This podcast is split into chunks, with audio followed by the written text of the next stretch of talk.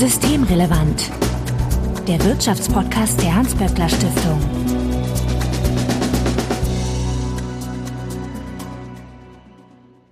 Heute ist Dienstag, der 15. Februar 2022. Willkommen zur 91. Ausgabe von Systemrelevant. Sebastian Dolin, ich grüße dich. Hallo Marco. Du bist der Direktor des Instituts für Makroökonomie und Konjunkturforschung, bekannt als IMK bei der Hans-Böckler Stiftung. Und Isabella Weber. Hallo. Hallo Marco, hallo Sebastian, danke für die Einladung.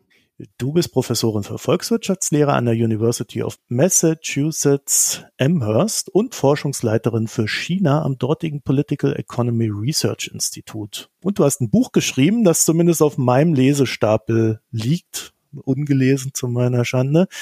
How China Escaped Shock Therapy, The Market Reform Debate. Ja, ich will dem Thema nicht vorweggreifen, in das wir heute reinschlittern, aber wie geht's denn eurer Gasrechnung dieses Jahr? Ich heize ja zum Glück nicht mit Gas, sondern mit Fernwärme und da wird das erst mit Verzögerung durchschlagen, wenn ich den Vertrag richtig gelesen habe. Ich heize mit Gas, aber wir haben tatsächlich die Preise für ein Jahr festgesetzt, deswegen sind unsere Preise auch noch stabil. Ja, und, und man muss natürlich dazu sagen, dass die Preise in den USA auch nicht, die Großhandelspreise nicht so gestiegen sind wie hier in Europa. Das stimmt, aber ein Anstieg ist trotzdem zu erwarten, aber natürlich in keinster Weise in den gleichen Verhältnissen, wie wir sie jetzt in Europa sehen. Ja, hat schon Vorteile, wenn man das nicht aus Russland bezieht, das Gas, ne? du sagst es. Gut, wie vorweg wie immer der Hinweis, dass wenn ihr uns erreichen möchtet, um Ideen, Fragen oder Unmut kundzutun, dann könnt ihr uns beispielsweise auf Twitter antickern, böckler-de oder auch per E-Mail an systemrelevant.böckler.de. Also Hinweise, Korrekturen und Anregungen bitte einfach einsenden. Und wir freuen uns, wenn ihr uns in einem Podcatcher eurer Wahl abonniert. Wenn ihr Twitter nutzt, dann findet ihr Sebastian dort als @sdolin, also Sebastian Dolin, und Isabella ist auf Twitter zugegen als Isabella M. Weber, also M wie Martha.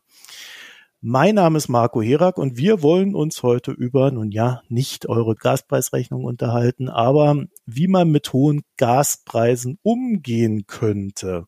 Vielleicht vorab zur Erläuterung, wenn so ein Gaspreis hoch ist, wie wir das ja gerade jetzt hier auch in Europa sehen, ist das denn überhaupt ein Problem? Ja, man muss erstmal einen Schritt zurückgehen und fragen, welcher Gaspreis ist hoch? Und im Moment ist der Gaspreis hoch, wenn du als Gasversorger, Industrie und so weiter dir Gas entweder jetzt kaufst oder für die Lieferung in ein paar Monaten. Und der ist jetzt halt viel, viel höher als im vergangenen Jahr, also für den sogenannten Spotmarkt. Das heißt, da, wo du jetzt was kaufst und dann sofort bekommst, liegt er jetzt bei knapp 80 Euro die Megawattstunde und der war unter 20 Euro vor einem Jahr. Also da sieht man, das ist eine Vervierfachung des Preises und das ist natürlich relevant, weil wenn du Industrieunternehmen bist, was Gas zur Produktion braucht, dann und du hast das nicht vorher gekauft, sind jetzt die Preise einfach viel höher und das belastet natürlich deine deine Gewinne und ja, ab irgendeinem Punkt ist das dann vielleicht auch gar nicht mehr profitabel zu, zu produzieren.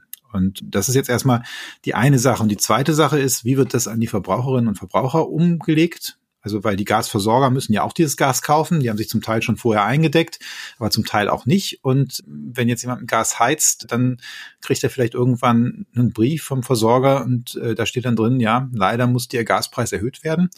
Und äh, dann kann eben die Heizrechnung ein ganzes Stück höher ausfallen. Dann hat man natürlich weniger Geld für andere Sachen oder man heizt gar nicht mehr, aber das ist relativ unrealistisch. Und das hat natürlich einerseits Wirkung darauf, wie es den Leuten geht, den Menschen geht, wenn sie weniger Kaufkraft haben. Gerade für Geringverdienerhaushalte kann das echt dramatisch sein. Und natürlich bedeutet es, dass weniger Geld für andere Dinge zur Verfügung sind, äh, steht, was dann die Konjunktur dämpfen könnte. Weil ich habe nämlich in letzter Zeit gelesen gehabt, dass das mit dem hohen Gaspreis ja eigentlich ganz super ist. Weil das ist ja wie so eine CO2-Preisbesteuerung. Ich glaube, da ist ein massiver Unterschied, weil bei der CO2-Bepreisung, da wollen wir ja dass langfristig ein vorhersehbarer Pfad da ist, damit du oder wer auch immer oder Isabella, wenn sie wieder in Deutschland lebt und eine Gasheizung hat, sich überlegt, dass sie die vielleicht in fünf Jahren mal austauscht oder in drei Jahren austauscht und danach meinetwegen mit einer Wärmepumpe zu heizen. Wenn jetzt aber der Energiepreis ganz kurzfristig steigt, da kannst du ja nichts machen. Du kannst ja jetzt nicht deine Heizung für diesen Winter austauschen, sondern mit der Heizung musst du halt leben. Du kannst nur eben die Temperatur runterdrehen. Und das heißt, kurzfristig hat ein hoher Energiepreis praktisch keine Lenkungswirkung, sondern nur Verteilungswirkung. Und langfristig hilft dieser Energiepreis jetzt wenig, weil wenn wir wieder an diese Future-Märkte gucken, wo du dann in der Zukunft Gas kaufen kannst, dann stellst du fest, dass im Jahr 2026 diese Märkte dir Gas wieder für den Preis um die 20, ein bisschen über 20 äh, Euro pro Megawattstunde verkaufen. Das heißt, im Grunde, wenn du jetzt eine Gasheizung hast äh, und dieser Energiepreisschock vorbei ist, dann kannst du dich im Prinzip ein bisschen zurücklehnen und sagen, naja, also jetzt ist das Problem erstmal gelaufen. Und das zeigt eben, warum das jetzt nicht unbedingt so sinnvoll für die Klimawende ist. Es kommt ja auch noch hinzu, dass sozusagen in der kurzen Frist, wenn man überhaupt sparen kann, dann eben nur den Grenzverbrauch sparen kann. Also man kann vielleicht so Sachen machen wie während man draußen spazieren geht, die Heizung nicht auf volle Pulle laufen lassen oder nicht alle Räume gleichzeitig auf die gleiche Temperatur heizen. Aber das ist ja dann eben sozusagen der, der Grenzverbrauch. Eine bestimmte Temperatur in bestimmten Räumen möchte man ja doch sicherstellen, einfach um gerade jetzt auch mit Homeoffice und so weiter, um produktiv sein zu können und um aber eben auch ein einigermaßen annehmbares Leben zu führen. Insofern eben auch die Idee, dass man was den Grenzverbrauch angeht, durchaus eine Preissteigerung zulassen kann, aber eben den Grundverbrauch sichern muss, dass sich alle Haushalte das auch weiter leisten können. Ja, und bevor du mir jetzt davon galoppierst, sollten wir den Hörerinnen und Hörern kurz erzählen, was ihr vorgeschlagen habt. Ihr habt nämlich einen, habe ich das richtig gelesen, Gaspreisdeckel vorgeschlagen. Ja, so haben wir es genannt. Gaspreisdeckel ist natürlich jetzt schon von dem Wort her etwas, wo manche deutschen Ökonomen dann gleich den Herzkasper bekommen. Man hätte es auch einen subventionierten Grundverbrauch nennen können. Also unsere Idee ist zu sagen, wir wollen jetzt diesen Gaspreisanstieg nicht vollständig auf die Haushalte durchschlagen lassen, auf die Privathaushalte. Und darum sagen wir, ein Grundverbrauch an Gas wird eben gedeckelt. Das heißt, der Preis darf nicht weit über das steigen, was er letztes Jahr war. Und das natürlich kann man jetzt nicht sagen, die Versorger müssen das einfach günstiger abgeben, weil dann gehen die Versorger pleite. Und darum sagen wir eben hier, dieser Grundverbrauch wird im Grunde dann von, vom Bund subventioniert. Und das Ergebnis wäre, dass eben, wir haben jetzt 8000 Kilowattstunden pro Haushalt vorgeschlagen, dass man diesen Verbrauch weiter für 7,5 Cent bekommen kann. Und was darüber hinausgeht, muss man dann eben zum normalen Marktpreis bezahlen. Das war jetzt im Januar schon für Neuverträge über 12 Cent äh, pro Kilowattstunde. Da sieht man so ein bisschen, wo die Reise hingeht. Und das hätte eben den Vorteil, es wird die Haushalte entlasten. Wir würden die gemessene Inflationsrate senken, weil da geht der Durchschnittspreis dann von Gas ein. Und gleichzeitig, und das hat Isabella gesagt, weil man eben tatsächlich diese 12 Cent dann spart, wenn man die Heizung ein bisschen runterdreht und eine Kilowattstunde weniger verbraucht. Der Anreiz bleibt bestehen, jetzt auch kurzfristig da, wo man Energie sparen kann, das zu tun. Ja, genau. Also ich denke, es ist auch interessant zu sehen, dass man ja in der Regel nicht genau weiß, wie viel Gas man jetzt gerade verbraucht hat, so dass man sozusagen, wenn man weiß, dass wenn man zu viel Gas verbraucht, sehr viel dafür zahlen muss, doch auch immer noch einen sehr großen Anreiz hat, Gas zu sparen. Aber eben, wenn man ganz so heizt, dass es insgesamt einen gewissen Grundstandard erhält, trotzdem nicht dann sofort mit riesigen Gasrechnungen zu tun hat, die dann ja eben gerade für arme Haushalte auch wirklich zu, zu ernstzunehmenden Problemen werden können. Ja, und das ist tatsächlich so ein, so ein Ding, dass man bei ärmeren Haushalten dann auch davon ausgehen kann, Schrägstrich muss, dass sie ohnehin weniger verbrauchen als ein Haushalt, der mehr mit Geld gesegnet ist. Ne? Ja, das wissen wir empirisch. Also die ärmeren Haushalte, die haben normalerweise weniger Heizenergie, weil wenn ich 60 Quadratmeter heize, brauche ich einfach nicht so viel wie bei 200 Quadratmetern, auch wenn die 200 Quadratmeter besser isoliert sind normalerweise. Aber es ist trotzdem bei den ärmeren Haushalten oft ein größerer Anteil an ihrem Einkommen, der für diese Heizenergie rausgeht.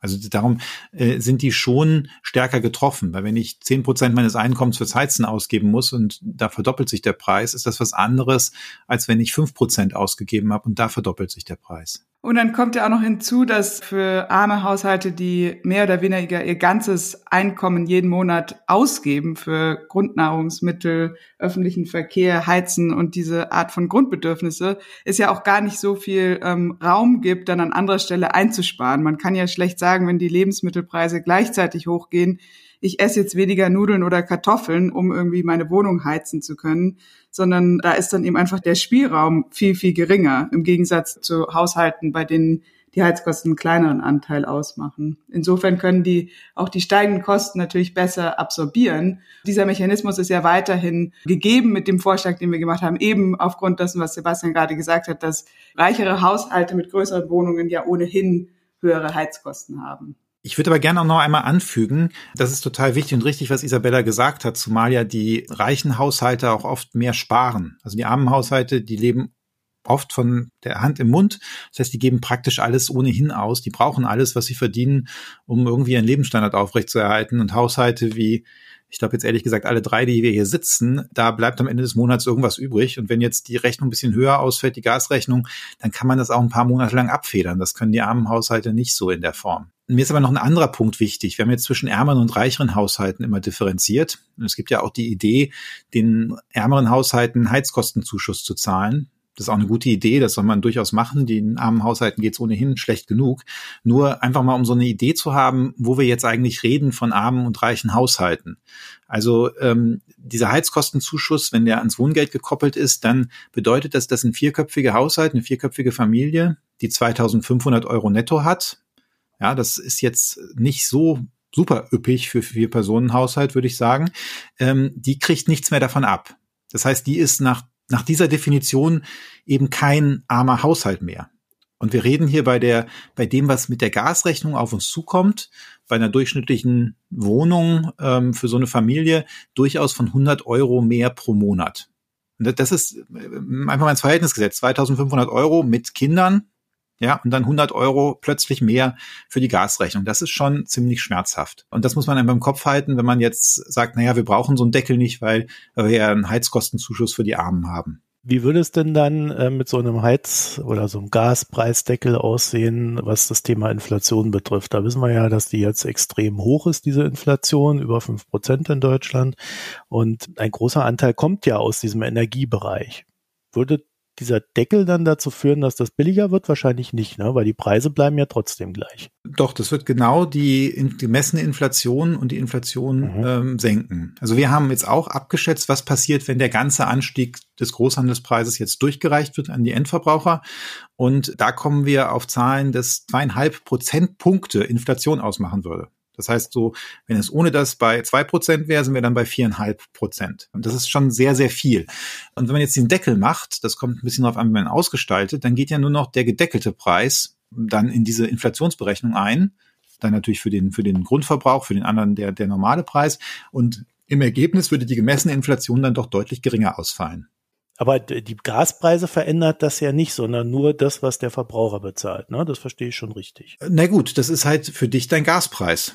Weil auf deiner Rechnung steht dann 8000 Kilowattstunden für 7 Cent 50 und dann, keine Ahnung, was du verbrauchst, nochmal 1500 für 12 Cent da drauf. Und natürlich hat sich dann der Durchschnittpreis verringert äh, im Vergleich zu dem, wenn du für alles 12 Cent zahlen würdest. Isabella, wollt ihr das für ewig machen, diese Gaspreisdeckelung, oder gibt's da so ein, so ein Zeitschiene? Naja, es geht jetzt zunächst mal ja um eine Art von Notmaßnahme. Also wie Sebastian ja schon dargelegt hat, sind die Großhandelspreise eben enorm gestiegen und man kann eben eigentlich mit einer relativ großen Sicherheit absehen, dass diese steigenden Großhandelspreise an die Verbraucher weitergegeben werden. Jetzt ist das Schöne an dem Gaspreisdeckel, dass selbst wenn es jetzt dazu kommen würde, dass sich zum Beispiel die Lage in der Ukraine so entspannt, dass die Gaspreise ganz schnell fallen würden, dann würde der Deckel eben einfach nicht greifen. Wenn die Marktpreise eben unter den Deckelpreis fallen, dann ist der Grundsicherungsverbrauch ja immer noch zu dem niedrigeren Marktpreis zu haben. Insofern kann man sich das so ein bisschen vorstellen wie so ein Sicherheitsgurt oder so, den man äh, ja doch auch lieber anlegt, wenn man mit dem Auto fährt, wo es eben doch zu Unfallen kommen könnte. Alle hoffen, dass es nicht dazu kommt, alle hoffen, dass sich die Lage entspannt, alle hoffen, dass die Gaspreise wieder runtergehen. Aber wenn sie eben doch hochgehen, dann würde dieser Deckel greifen und eben insbesondere den Grundverbrauch sicherstellen, um sicherzustellen, dass alle weiterhin in den ja doch noch kalten Monaten dann auch entsprechend heizen können. Okay, aber die Umweltschützer wird das natürlich nicht freuen, ne? weil die werden ja dann sagen, okay, aber dann äh, ist ja nicht mehr der Anreiz da, beim Gas zu sparen. Wie gesagt, bleibt der Sparanreiz ja bestehen. Also die meisten Leute geben ja tatsächlich auch mehr als diese 8000 Kilowattstunden aus.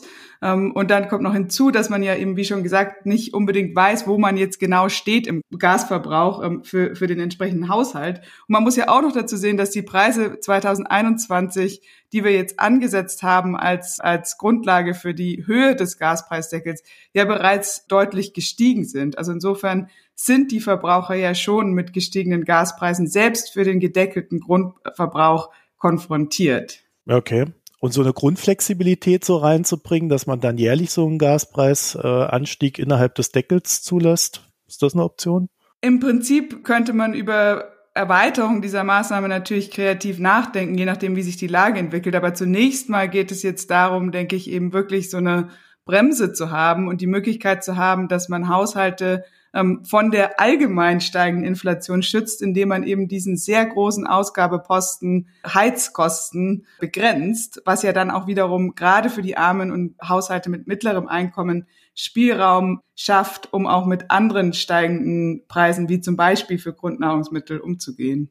Also ich glaube, was, was wichtig an, deinem, an deiner Frage ist, Marco, äh, ich stimme dem alles zu, was Isabella gesagt hat, aber äh, ist einfach mal drüber nachzudenken, wie kriegen wir das hin, dass wir den Preis für den Verbrauch fossiler Energien einschließlich der CO2-Abgabe auf einem verlässlichen, aber nicht allzu schwankungsanfälligen Pfad bewegen können.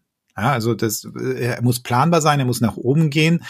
Und da, glaube ich, muss man sich über verschiedene Instrumente dann, dann Gedanken machen. Da können sich bewegende Deckel meinetwegen ein Element sein oder man versucht eine Steuer zu setzen, dass sie reagiert auf, auf die, die Energiepreisanstiege. Das ist alles nicht ganz trivial, weil natürlich gerade beim Gas, wenn du eine Steuer setzt, die jetzt abhängig ist vom Gaspreis, dann hat, haben die, die Lieferanten natürlich schon ein Interesse, irgendwie den Gaspreis hochzutreiben, dann hast du weniger Steuern und bei denen bleibt ein größerer Anteil liegen. Aber ähm, irgendwas muss man schon machen, weil, weil diese Schwankungsanfähigkeit der Energiepreise, die hilft nun wirklich überhaupt keinem. Ja, aber andere Länder machen einfach Steuersenkungen, ne? Und dann ist der etwas preiswerter für die. Aber bei der Steuersenkung ist ja eben genau der Anreiz, Gas jetzt in diesem Fall zu sparen, nicht gegeben, weil die ja sozusagen für den Gesamtverbrauch gleichermaßen gelten würde dass man sozusagen diesen Stufeneffekt, diesen Grenzeffekt, ähm, der ja die umweltpolitisch erstrebenswerte Dynamik in, von unserem Vorschlag ähm, umfasst, eben nicht hätte, wenn man sagt, man macht einfach pauschal eine, eine Steuerpolitik. Und in Sachen Markteingriff ist euch das nicht zu heftig, das ganze Konstrukt? Du weißt du, ähm, ehrlich gesagt ist mir wichtiger, dass die Sachen funktionieren, das Ergebnis gut ist, als dass man jetzt ordnungspolitisch die reine Lehre vertreten hat. Und Isabella kann da wahrscheinlich mehr zu erzählen, was Ludwig Erhard gemacht hat, äh, der ja immer so hochgehalten wird als der Vater der sozialen Marktwirtschaft, der das auch ist, aber äh, dass der durchaus pragmatisch mit äh, Preiskontrollen umgegangen ist. Was hat er denn gemacht?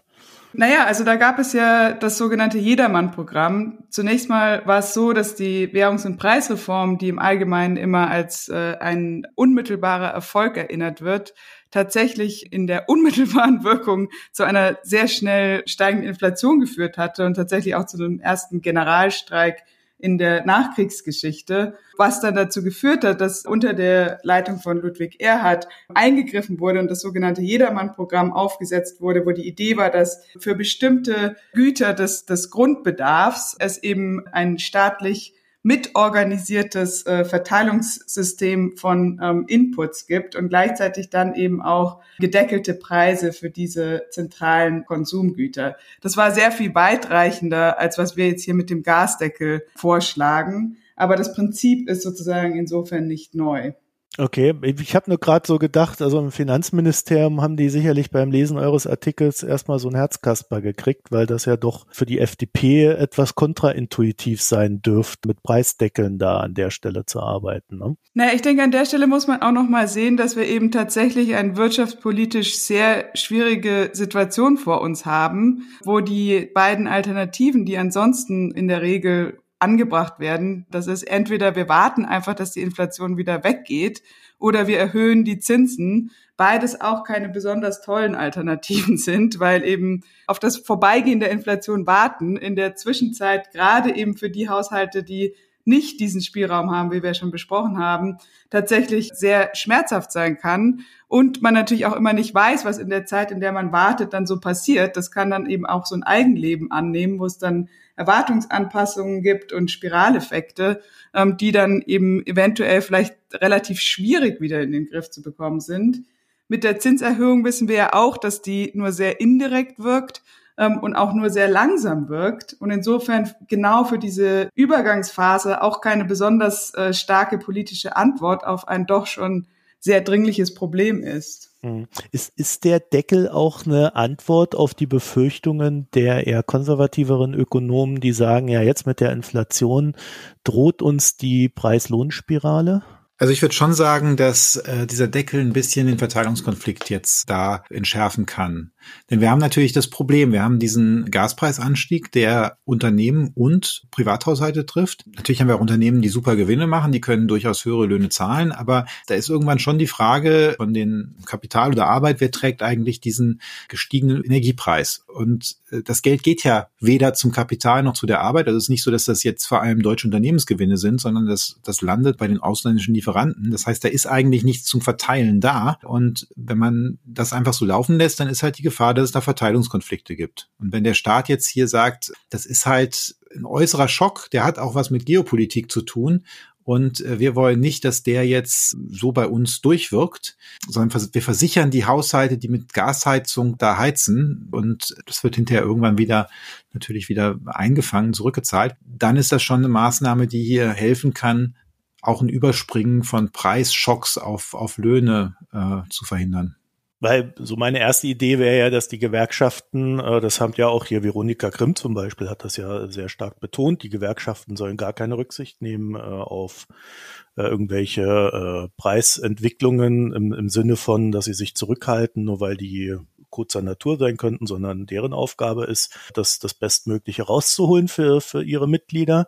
Und das würde ja bedeuten, dass bei, auch wenn es Energiepreise sind, die dazu führen, dass mein Lohn quasi so verbraten wird, dass ich äh, weniger habe, dass die Gewerkschaft dann auch hergehen müsste, vier, fünf Prozent Lohn für mich rauszuholen. Ne? Und das wäre dann der Effekt. Das Rezept, wenn man jetzt sagt, dass, da müssen die Gewerkschaften, deren Aufgabe ist immer auf Teufel komm raus, alles rauszuholen, was irgendwie geht und das brutalst möglich durchzusetzen, das ist natürlich ein Rezept für makroökonomische Instabilität. Und das wissen wir auch ehrlich gesagt seit den 70er Jahren. Wir wissen, dass große, starke Einheitsgewerkschaften oder koordinierte Lohnabschlüsse, wie wir es in Deutschland haben, dass die makroökonomisch viel besser funktionieren, weil eben die Gewerkschaften nicht kurzfristig nur das Beste rausholen, sondern auch einen Blick dafür haben, wie die gesamtwirtschaftliche Entwicklung dann in Folge ist. Und die Gewerkschaften haben ja auch nichts davon, wenn jetzt die EZB die Zinsen hochzieht, die Arbeitslosigkeit auf zehn Prozent steigt und dann die nächsten Lohnrunden nichts mehr zu holen ist.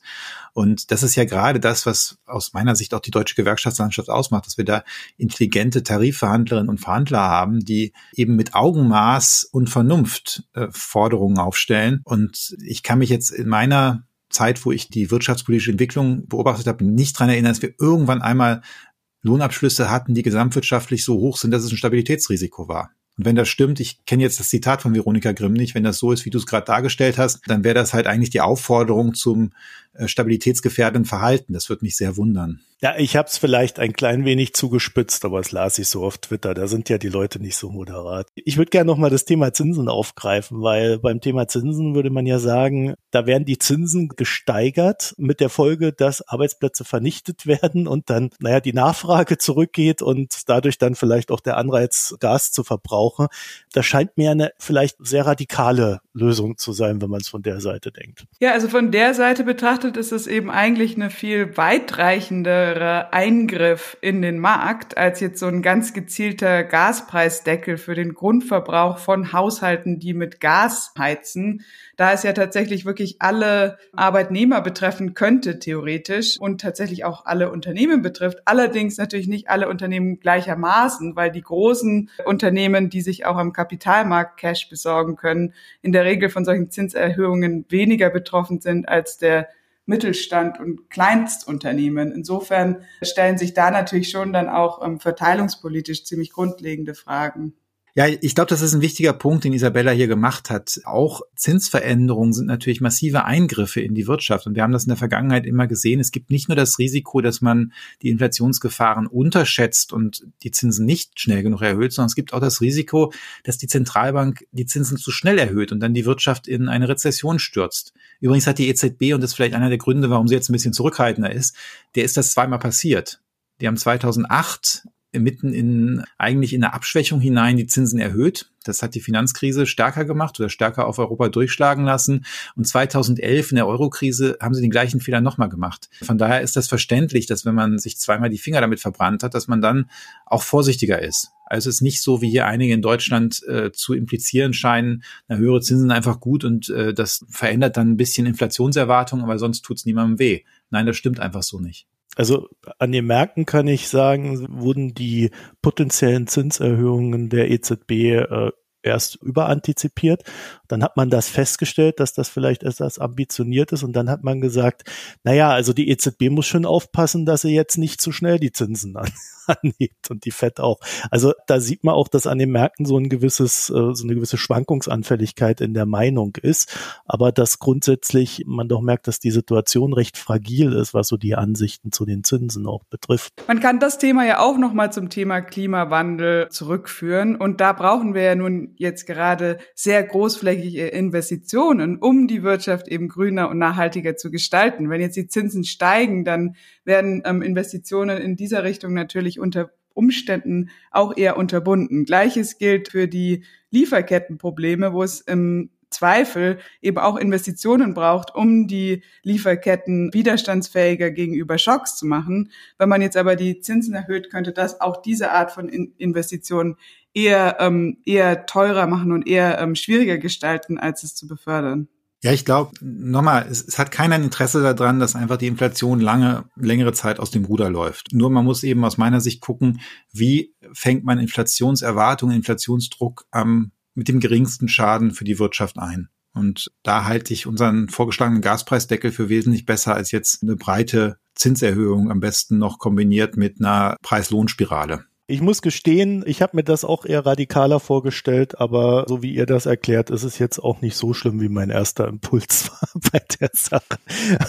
Also, deswegen würde ich mal sagen, vielen Dank für das Gespräch an Isabella Weber. Ja, vielen Dank für die anregenden Fragen und schön, dass du es äh, jetzt als weniger radikal einstufst. Und Sebastian Dolin, vielen Dank. Dann dir auch vielen Dank und danke Isabella fürs Dabeisein. Vielen Dank für die Einladung. Wenn ihr dazu noch ein paar Ideen habt oder ein paar Gefühle zu dem Thema, dann könnt ihr uns antickern at böckler-de auf Twitter oder eine E-Mail schreiben, systemrelevant at böckler.de. Und natürlich freuen wir uns, wenn ihr uns in einem Podcatcher eurer Wahl abonniert. Zum Schluss, wenn ihr Sebastian auf Twitter folgen möchtet, at sdolin, also Sebastian Dolin und Isabella ist auf Twitter zugegen als Isabella M. Weber. Also dann, euch vielen Dank fürs Hören, euch eine schöne Zeit und bis bald. Tschüss. Tschüss. Tschüss. Das war Systemrelevant, der Wirtschaftspodcast der Hans-Böckler Stiftung.